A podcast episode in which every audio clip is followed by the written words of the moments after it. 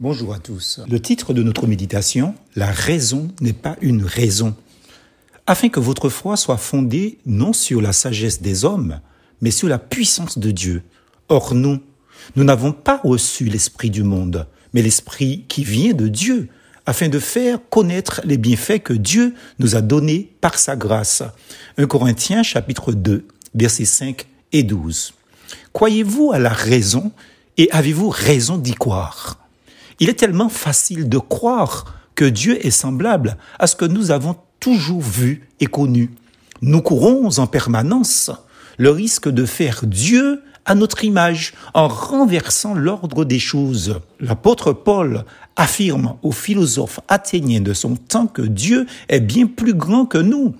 Le philosophe espagnol Miguel de Unamuno a dit un jour, la foi en la raison est exposée à paraître aussi insoutenable rationnellement que toute autre foi. Fin de citation. Qu'il croit que la science peut résoudre tous les problèmes philosophiques ou qu'il soit post-moderne, l'homme, la femme du XXIe siècle aurait besoin de méditer cette affirmation, lui qui place sa raison au-dessus de tout surtout au pays de René Descartes, qui proclamait la suprématie de la raison.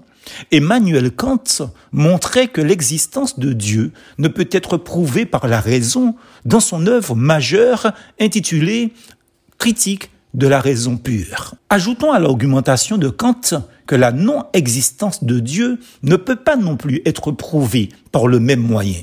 La raison a permis le développement des sciences et des techniques qui facilitent notre vie quotidienne, certes, mais elle a aussi ses limites, dira l'excellent apôtre.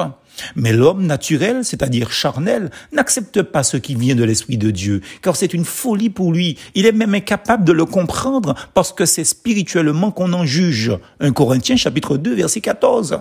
Il y a longtemps, ami auditeur, que j'ai compris que cela ne sert à rien de répondre ou de raisonner quelqu'un qui n'a pas l'Esprit de Dieu en lui, non régénéré.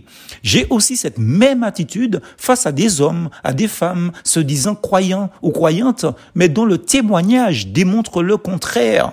Que faire alors?